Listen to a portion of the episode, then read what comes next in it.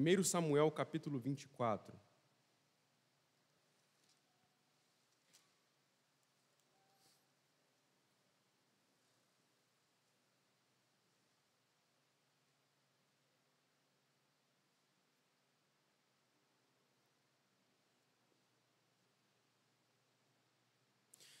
Vamos fazer a leitura aqui do verso 1 até o versículo 7.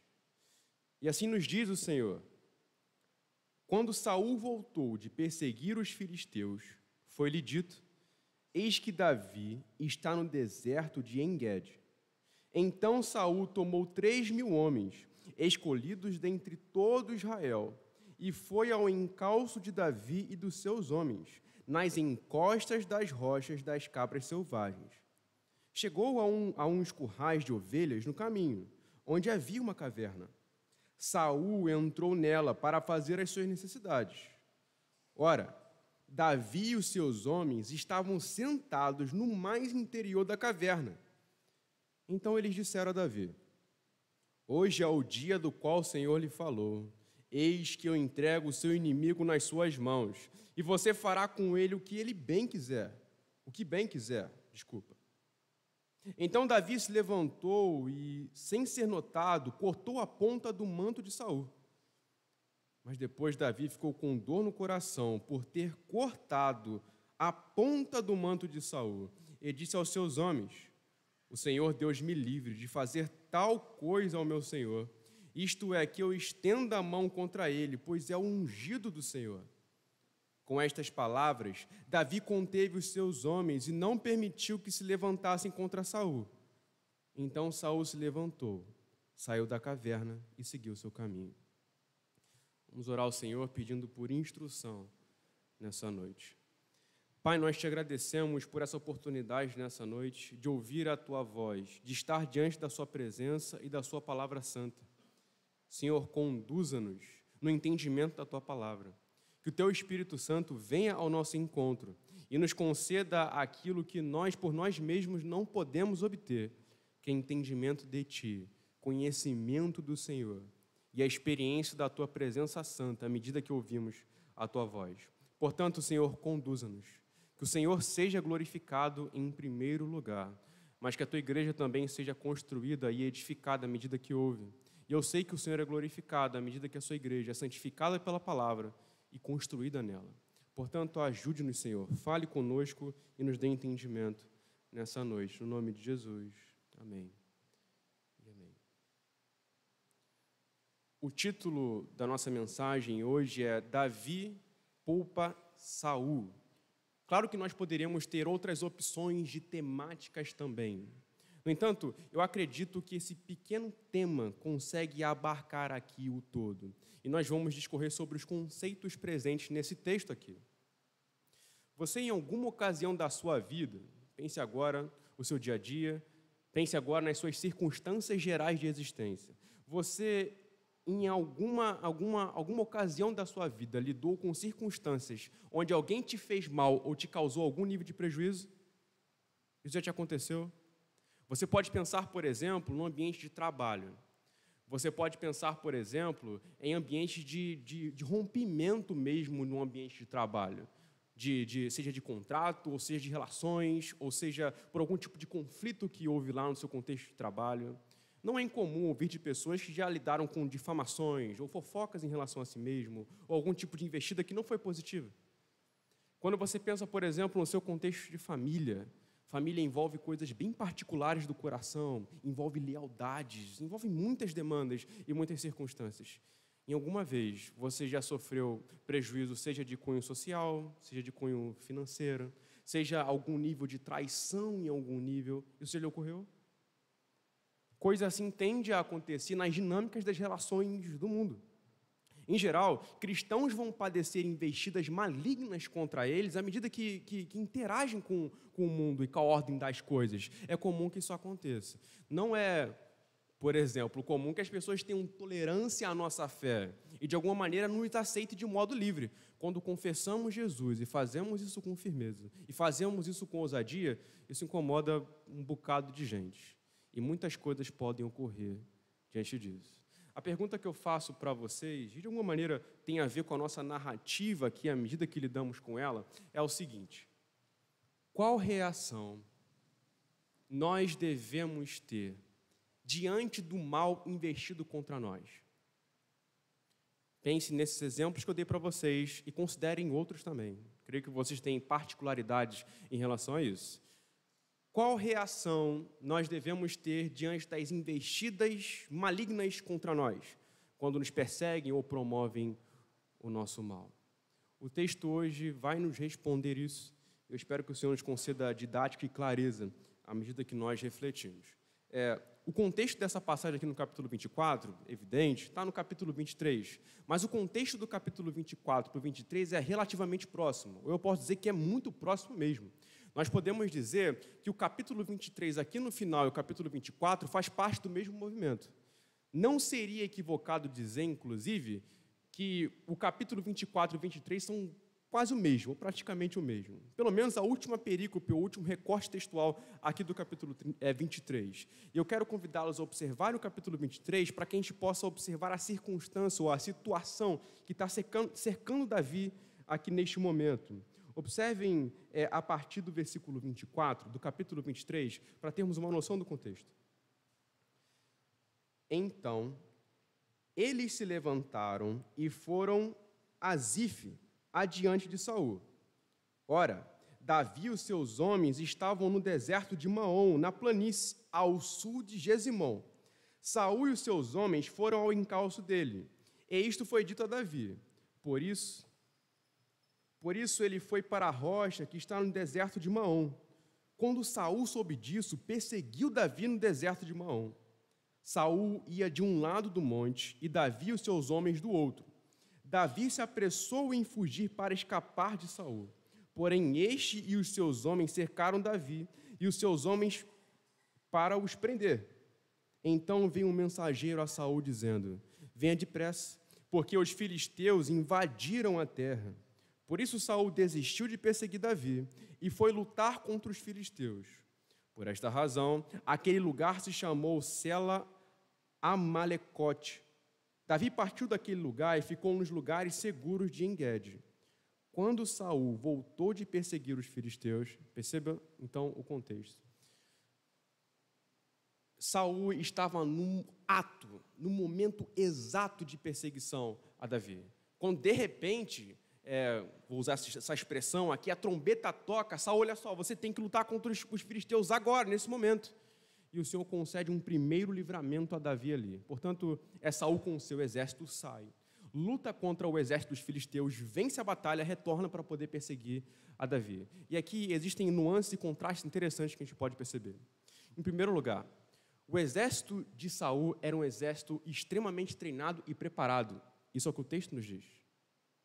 E perceba a nuance do texto aqui no final do capítulo 23, que esse exército foi capaz de, após perseguir Davi, no momento que perseguia Davi, lutar contra os filisteus e continuar a perseguição contra Davi.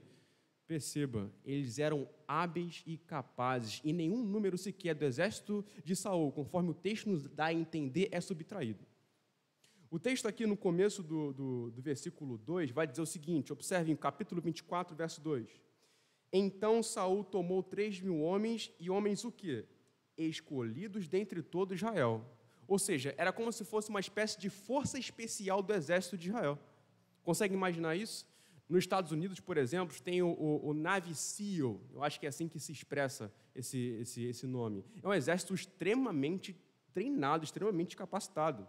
Aqui no, no, contexto do Rio de Janeiro, por exemplo, no que diz respeito à guerra civil que a gente vive, nós temos o BOP, que também é um exército extremamente treinado e capaz. E temos outras também instâncias de forças especiais.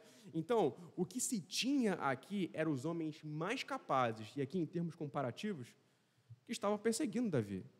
Não eram qualquer homens, eram os homens mais capazes, portanto, um exército capaz. Enquanto que o exército de Davi era apenas de 600 homens. 3 mil contra 600. É um número, enfim, o exército de Davi, ou enfim, os homens com Davi estavam num estado vulnerável em termos humanos. Não era possível lidar com o exército de Saul e levar a melhor aqui. Mas se a gente continuar discorrendo sobre o texto, quem está conduzindo os fatos não é Saul e não é um Davi possivelmente temeroso. A aparente desvantagem de Davi é apenas aparente desvantagem diante do como ele está aqui, ou melhor, com quem ele está aqui. E vocês podem observar isso aqui com muita clareza no próprio texto. Então, observem aqui o texto, o que, que vai acontecer. Versículo 3. Chegou a uns currais de ovelhas no caminho, onde havia uma caverna. Saul entrou nela para fazer as suas necessidades. Ora, Davi e os seus homens estavam sentados no mais interior da caverna. Isso aqui é extraordinário, simplesmente. Porque onde Saul está aqui neste momento nessa caverna não é o ponto definitivo de parada de Saul. Não é onde Saul tinha escolhido estar com seu exército. Pelo contrário, era apenas parte do percurso. E ele para para, vamos assim dizer, ir ao banheiro, ou então, enfim, é fazer as suas necessidades, como o próprio texto está assinalando para nós. Era o percurso de Saul. Mas então Saul entra na caverna onde está Davi, com todo o seu exército de modo extremamente vulnerável. Só Deus pode fazer isso. Deus conduziu Saul até ali, naquelas circunstâncias e neste momento. Olha o que os homens de Davi vão dizer no versículo 4.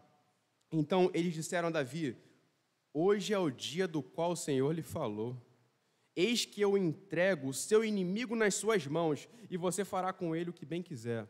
O primeiro aspecto que vale notar aqui Saul, que tinha um exército de especialistas de 3 mil homens, que era mais do que o dobro do exército de Davi, acho que talvez uma estimativa de quatro vezes o exército de Davi, ou um pouquinho mais nesse sentido, está vulnerável nas mãos de Davi. Quem poderia imaginar esse tipo de coisa? É Deus quem faz isso. E, segundo lugar, é, Davi aqui estava na possibilidade de conseguir vingar, vingar-se contra Saul e assim levar a vantagem e levar a melhor. Essa é a condição de Davi aqui. Quando a gente pensa num homem com 3 mil pessoas no seu exército, com um tipo de perseguição implacável, com informantes, inclusive, porque o capítulo 23 fala que os ifeus meio que disseram onde Davi poderia estar. Vocês tendem a pensar o seguinte: olha só, Davi está na, tá nas mãos de Saul, sem sombra de dúvidas. Ele não pode contra Saul, mas Saul não pode contra o Deus de Davi, e é o que está acontecendo aqui. Por isso ele está nessas circunstâncias vulneráveis, apesar da aparente ou da, enfim, da, da vantagem que ele tinha. Perceba o modo como as coisas estão aqui. Acontece que a gente pode, pode pensar que em todos os sentidos, um homem com Deus é a maioria. E de fato, Deus está entregando Saul nas mãos de Davi aqui neste momento. Claro, em nenhum momento aparece um profeta e diz o seguinte: Assim diz o Senhor, Davi, olha só, Saul está nas suas mãos, faça o que você quiser com ele. Davi também não recebe uma, uma revelação ou uma visão nesse sentido. Mas se nós observarmos o movimento do texto, é, nós veremos que o verso 4, um dos personagens descritos no texto, diz que é, Saul estava nas mãos de Davi. Em seguida, o versículo 10, Davi afirma a mesma coisa. Observe o verso 10. Eu vou ler aqui para vocês o verso 10. Eis que hoje o meu Senhor pode ver com seus próprios olhos que o Senhor Deus o pôs nas minhas mãos nesta caverna. Agora observem é, o versículo 18 e vejam a própria conclusão de Saul sobre isso. Hoje você mostrou que me fez o bem, pois o Senhor me havia posto em suas mãos. Ao narrador desse texto aqui, inspirado por Deus, e descrevendo essa história que de fato aconteceu na realidade, enfatizar essas falas, ele quer demonstrar a própria nuance divina do que está acontecendo. É como se esses personagens estivessem dando a interpretação dos fatos de conforme aconteceu. E de fato é isso. Deus tinha colocado Saul nas mãos de Davi. É o que o texto está nos dizendo. Isso não poderia acontecer por uma simples coincidência. E aqui eu quero é, continuar elevando algumas perspectivas é, com vocês. Em Romanos capítulo 8, há um trecho que nos conforta muito, nos consola edifica, que diz o seguinte: Se o Senhor é por nós, quem será contra nós? aquele que não poupou o seu próprio filho, antes por todos nós o entregou, não, não nos dará consigo mesmo todas as coisas? Ou seja, quem é alvo da graça de Deus em Cristo Jesus não deve temer oposição. E nós vemos que Davi aqui, como alguém eleito por Deus e alvo da sua graça também em Cristo, porque a obra de Jesus é atemporal, não poderia ou não deveria temer algum tipo de oposição. Porque por mais que Saul estivesse em franca oposição contra Davi, Davi estava com o Senhor. Percebe isso? Davi estava com o Senhor, e estando com o Senhor, mesmo um exército de três mil homens de Saul não poderia contra ele. E é o que o texto nos mostra. Deus providencialmente orquestrou todas as circunstâncias fatuais aqui para demonstrar isso. Deus estava com Davi. Um homem com Deus é a maioria e não precisa temer. Isso é belíssimo de se observar nesse texto. Mas, continuando, é, nós podemos pensar o seguinte: o que, que Davi poderia ter feito? Isso já passou pela mente de vocês à medida que vocês leem esse texto aqui? Porque, de alguma maneira, sempre, sempre acontece uma identificação com o personagem, entendeu? E se vê em algum nível na história. Então, Davi, aqui a partir do versículo 5, observe o que, que acontece. No final do verso 4, na verdade. Então Davi se levantou sem, e, sem ser notado, cortou a ponta do manto de Saul. Aqui era uma evidência de que, de alguma maneira, Davi tinha algum domínio sobre Saul naquela circunstância. Mas o versículo em seguida vai dizer: Mas depois Davi ficou com dor no coração por ter cortado a ponta do manto de Saul, e disse aos seus homens: O Senhor Deus me livre de fazer tal coisa ao meu Senhor, isto é, que eu estenda a mão contra ele, pois é o ungido do Senhor. E aqui nós vamos para o nosso segundo ponto para responder a seguinte pergunta, e a pergunta do nosso segundo ponto: por que Davi não acaba de vez com Saul? A primeira coisa que o texto vai demonstrar aqui no versículo 5, que existe algo que acontece no coração de Davi. Davi, ele fica com dor no coração por ter cortado a ponta do manto de Saul. À medida que eu, que eu pesquisava esse texto, é, observei que, de fato, a expressão no hebraico é dor no coração mesmo. É algo com uma ferida de espada no coração. Foi o que Davi sentiu quando fez esse ato contra, contra Saul. E aqui eu gostaria que vocês percebessem um, um, um aspecto ou um contraste entre Davi e, e Saul. Saul, ou melhor, Davi aqui, ele, fez, ele faz algo que é extremamente inofensivo cortar a orla do manto e ficar comovido por isso, como se tivesse feito algum mal, isso não é algo realmente, realmente grande. O texto não nos dá a entender é, isso aqui. Então, se por um lado Davi, com uma atitude inofensiva em relação a Saul, fica profundamente comovido, nós temos Saul constantemente implacável e insensível em relação a Davi, mesmo forjando todo tipo de mal. O livro de Samuel ele está fazendo continuamente essa construção de contraste para poder elevar o, reinado de Davi, que vai vir em seguida. É importante que nós é, é, possamos notar esse aspecto aqui. Davi, e aqui é um segundo aspecto que nós podemos notar aqui, por ter um coração salvo e regenerado por Deus, é claro, eu sei que essa expressão regenerado não é uma categoria necessariamente do Antigo Testamento, mas era uma operação que acontecia no Antigo Testamento em algum nível também. Então, nós conseguimos perceber que o coração de Davi, por ser um coração alcançado por Deus, diferente de Saul, consegue comover-se até mesmo diante de algo inofensivo. Enquanto Saul continuava implacável, endurecido em oposição franca contra Davi. Isso é importante da gente notar aqui nesse texto bíblico. Davi era um homem cujo coração é, é, era mudado pelo Senhor. E esse é o primeiro, é a primeira circunstância que a gente nota dentro das razões do porquê Davi não investe contra Saul quando tem oportunidade. Ele tem um coração de Deus. Ele tem um coração transformado por Deus. E esse é o primeiro aspecto que nós precisamos notar do porquê Davi não se vinga mesmo diante da oportunidade. O segundo aspecto daqui e Davi vai explicar aqui no próprio texto. Observem é, o versículo o versículo 6 mesmo. Ele vai repetir isso algumas vezes, mas observe o verso 6. E disse aos homens: O Senhor Deus me livre de fazer tal coisa ao meu Senhor, isto é, que eu estenda a mão contra ele, pois é o ungido do Senhor. Aqui é a segunda razão porque Davi não investe contra Saul, porque ele é o ungido do Senhor. O que vem a ser o ungido do Senhor? Isso aqui nada tem a ver com aquelas expressões que a gente geralmente ouve no meio pentecostal ou no meio neopentecostal, que é basicamente aquele homem que recebeu uma certa dose de poder elevado da parte de Deus e é intocável. Você não pode falar nada contra ele, nem tocar nele de modo irreverente, porque assim você está indo contra Deus não toqueis no ungido. Já viram esse tipo de expressão em algumas ocasiões, né? Não é o que está acontecendo aqui. A expressão ungido no Antigo Testamento se referia aos três principais ofícios que tinha lá: do rei, do sacerdote e do profeta, mas principalmente em relação ao rei. Esse, esse termo era utilizado para esses três ofícios, mas principalmente em relação ao rei de Israel. Então, quem era o, o, o, ungido aqui no Antigo Testamento? Aquele que ocupava uma posição de autoridade designada e colocada por Deus. Era, era, é, é, é essa a questão aqui. Quando a gente pensa em aplicar esse texto aqui no nosso contexto, na nossa realidade, nós não vamos pensar, talvez, numa, numa figura religiosa necessariamente nesses termos aqui.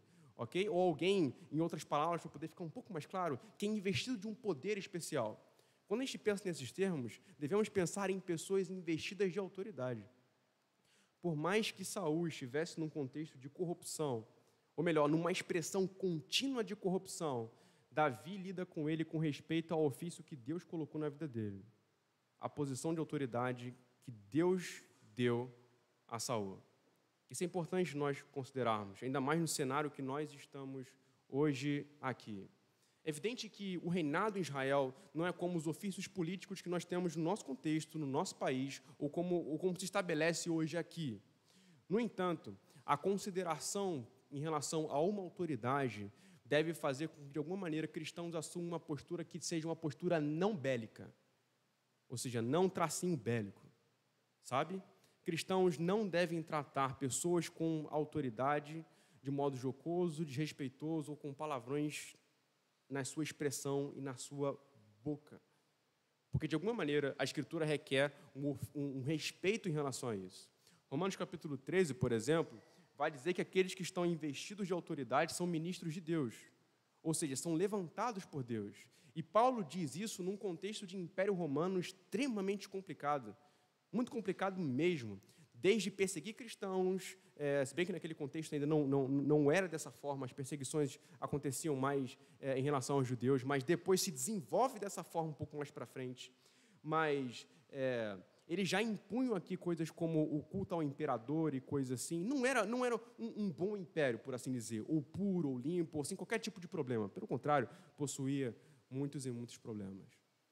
Então, é, se pudermos pensar nesse texto adequadamente para hoje, devemos ver que cristãos, apesar de serem profetas e, portanto, proclamarem a, a, a palavra de Deus, a Sagrada Escritura, contra, contra qualquer tipo de, de, de, de oposição àquilo que é verdadeiro, eles lidam com respeito e com uma posição adequada a quem tem autoridade, lidam com uma postura de paz, é como Deus nos chama para poder fazer. Ou seja, cristãos devem ter um procedimento não bélico, ou seja, não de guerra, não de maldade, não de devolver na mesma moeda aqueles que estão investidos de autoridade. Mas, claro, não apenas em relação àqueles que estão investidos de autoridade.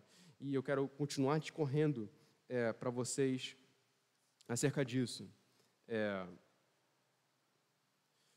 aqui no versículo 12 e versículo 15, e aqui neste momento, desde o versículo é, 8 até o versículo é, 15, é, aproximadamente, Davi está argumentando com Saul é, em relação à, à, posição que ele tinha aqui diante de, de, de, de Saul. Ou seja, daquilo que ele poderia ter feito e não fez por lealdade. E observem esses dois trechos. Eu não vou ler todo o texto para que a gente possa, é, talvez, ganhar um pouco de tempo. Mas observem o versículo 2, o que é dito. Que o Senhor Deus julgue entre nós dois e me vingue do rei. Porém, não estenderei a minha mão contra o rei. Versículo 15. A ideia aqui vai se repetir. Que o Senhor Deus seja o meu juiz e julgue entre nós dois. Que ele examine e defenda a minha causa, me faça, me faça justiça e me livre das mãos do rei. Terceiro aspecto, porque Saul não, não investe contra Quer dizer, porque Davi não investe contra Saul, porque a vingança pertence ao Senhor e não a nós. Por mais que pessoas possam ter atitudes de ofensa em relação às nossas vidas, a vingança não pertence a nós, mas pertence ao Senhor. Agora, você pode considerar diversos cenários. Você pode considerar, por exemplo, atitudes de vingança no seio relacional como coisas. É, pessoas fizeram um grande mal a você, ou te agrediram, e você responder com palavras ofensivas. Pessoas talvez não te trataram de um modo adequado ou como você esperava, e você responder a elas com um silêncio. Ou então, é, de alguma maneira, é, pessoas falaram mal de você pelas costas e você devolve na mesma moeda, com as mesmas expressões, da mesma forma, falando mal também. Ou alguém te gerou prejuízo e você não se importa que essa pessoa tenha algum nível de prejuízo também. Em geral, Deus não nos chama a devolver o mal que nos é provocado. Deus nos chama a esperar nele. Irmãos, isso não é fácil. Mas Deus não nos chama a tomar atitudes quando o mal nos é feito. Deus nos chama a esperar nele. Existem formas como a Escritura nos chama a esperar nele diante do mal provocado contra nós. É, no Salmo de número 70, nós temos uma oração de Davi.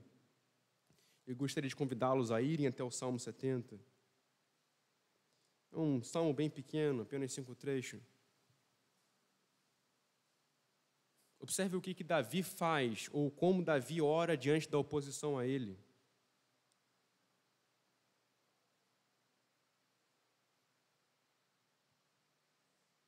Observe, observe o que é dito. Agrada-te, ó Deus, em me livrar. Apressa-te, ó Senhor, em me socorrer. Que sejam envergonhados e cobertos de vexame os que buscam tirar minha vida retrocedam e cubram-se de vergonha os que se alegram com o meu mal. Retrocedam por causa da sua vergonha os que dizem: bem feito, bem feito. Exultem em ti e se alegrem todos os que te buscam. E os que amam a tua salvação, digam sempre: Deus seja engrandecido.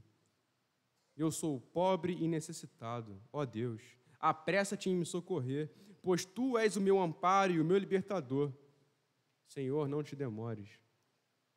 Cristãos, quando estão padecendo dificuldades em relação a investidas externas contra ele, ele ora, ele coloca isso diante do Senhor.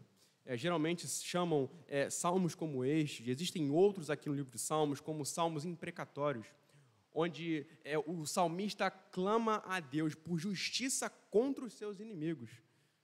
Cristãos estão autorizados por Deus a orarem dessa forma. O que eu quero dizer com isso? Aclamarem diante de Deus quando estiverem sofrendo injustiças e oposição.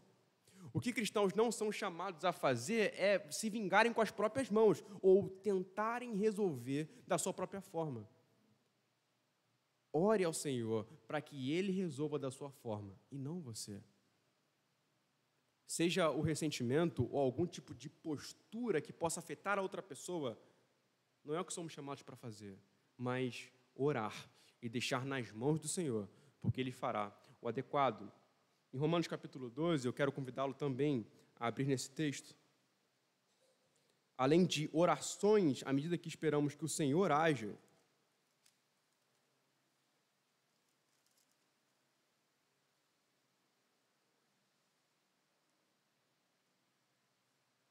Observem o que diz Paulo aqui em Romanos 12, verso 17.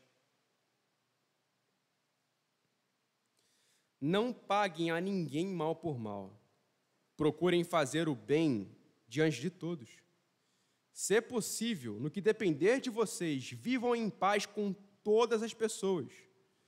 Meus amados, não façam justiça com as próprias mãos, mas deem lugar à ira de Deus, pois está escrito: A mim pertence a vingança. Eu é que retribuirei, diz o Senhor. Façam o contrário se o seu inimigo tiver fome, dele de comer. Se tiver sede, dele de beber. Porque fazendo isto, você amontoará brasas vivas sobre a cabeça dele. Isso aqui é simplesmente sensacional.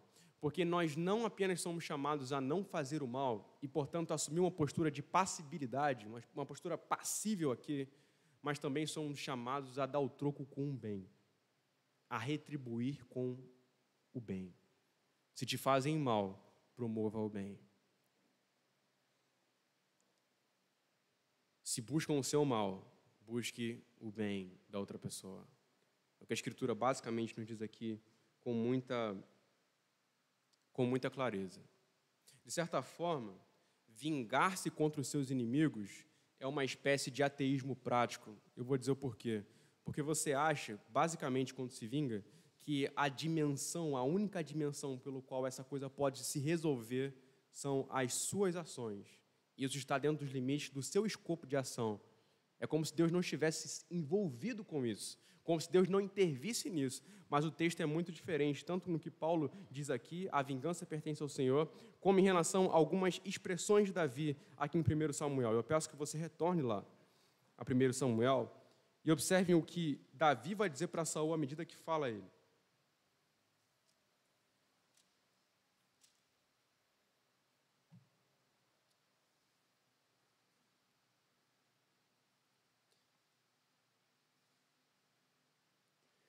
Versículo 15, como nós já lemos. Que o Senhor Deus seja o meu juiz e julgue entre nós dois. Que ele examine e defenda a minha causa. Me faça justiça e me livre das mãos do rei. Davi não fez justiça, ou ele não se vingou.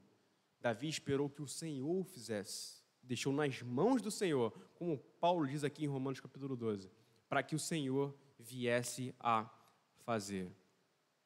O povo de Deus não se vinga. O povo de Deus que crê no Senhor e, portanto, não é, é um povo, como eu posso dizer, ateu nesse sentido, onde a única dimensão de resolução são suas próprias atitudes, espera que o Senhor faça. E sabe, meus irmãos, Deus o fará. Deus age, Deus intervém. E precisamos ter isso em ampla consideração. É, eu quero é, continuar pensando com vocês agora, já partindo para alguns aspectos finais é, da nossa observação sobre esse texto. É, o que acontece aqui gera surpresa no próprio Saul. No versículo 19, Saul vai dizer o seguinte: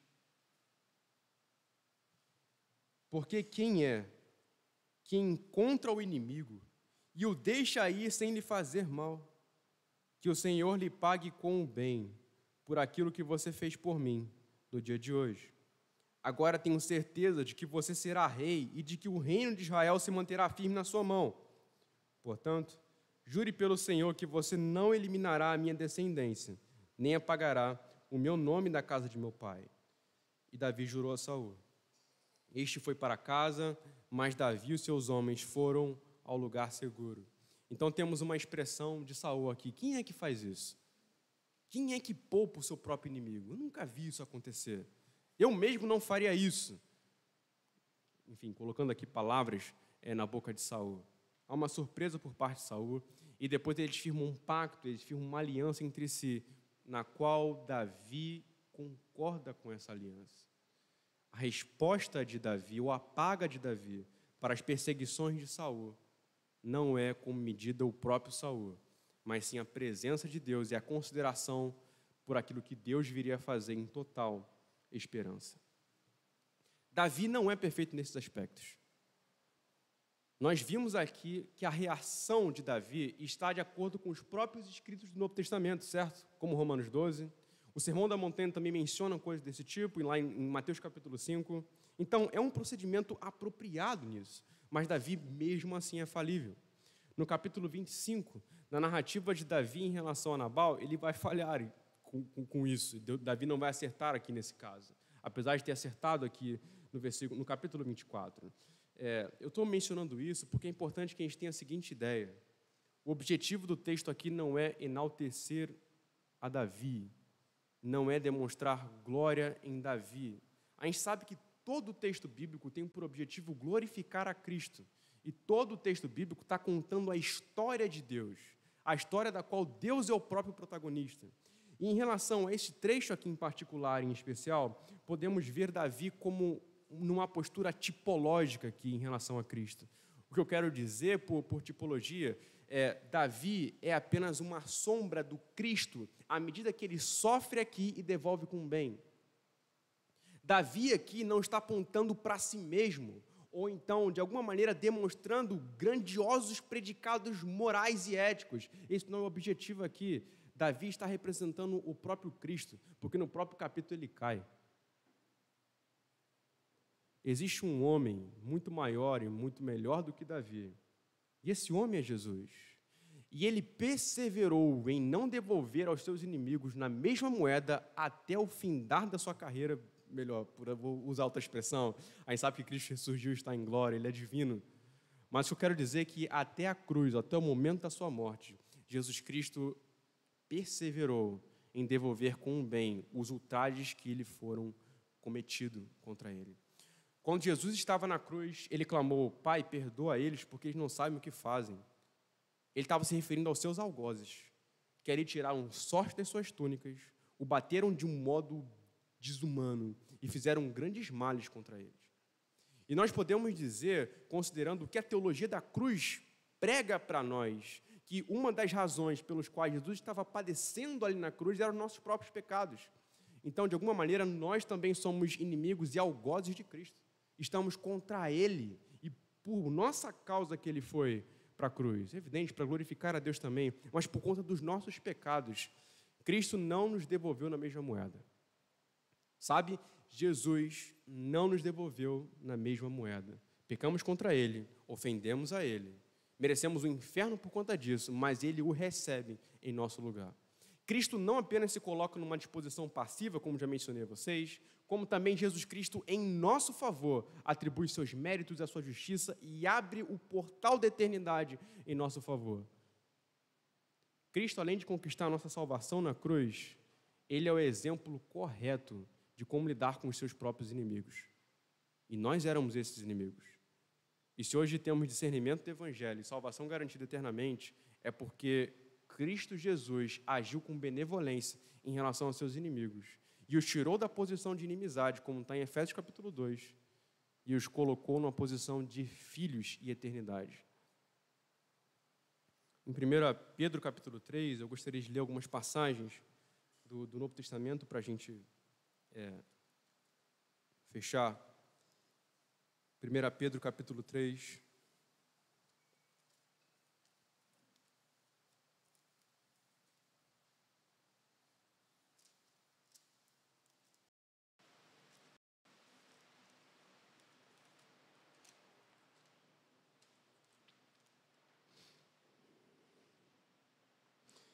Versículo 13. Ora, quem há de maltratá-los se vocês forem zelosos na prática do bem? Mas mesmo que venham a sofrer por causa da justiça, vocês são bem-aventurados. Não tenham medo de ameaças, nem fiquem angustiados. Pelo contrário, santifiquem a Cristo como Senhor no seu coração, estando sempre preparados para responder a todo aquele que pedir a razão da esperança que vocês têm. Mas façam isso com mansidão e temor com boa consciência, de modo que naquilo em que falam de mal de, você, mal de vocês, perdão, fiquem envergonhados esses que difamam a boa conduta que vocês têm em Cristo. Porque se for da vontade de Deus, é melhor que vocês sofram por praticarem o bem do que praticando o mal. Pois também Cristo padeceu uma única vez pelos pecados, o justo pelos injustos, para conduzir vocês a Deus morto sim na carne, mas vivificado no espírito. Observe o que o texto diz aqui. Respondam com o bem ao mal que é feito de vocês, e logo em seguida uma conexão muito clara com o próprio exemplo de Jesus Cristo em relação à cruz. Em Efésios capítulo 4, logo no finalzinho, em conexão com o capítulo 5, verso 1, Paulo vai dizer o seguinte: Não hajam com ira ou animosidade, mas se perdoem mutuamente depois que Paulo fala isso em Efésios 4, ele conclui no capítulo 5, verso 1, dizendo o seguinte: Sede imitadores de Deus como filhos amados. Portanto, assim como Deus em Cristo nos perdoou, assim também a nossa postura não deve ser uma postura de vingança, mas uma postura de graça e oferta de paz. A suma do que a história de Davi nos apresenta é isso: não responder com vingança, mas com graça não responder de modo ou passivo ou promovendo mal, dando a mesma moeda, mas com bondade, de modo positivo, para a glória de Deus. Eu gostaria de, de orar com vocês neste momento e pedir para que o Senhor nos conduza de acordo com Cristo.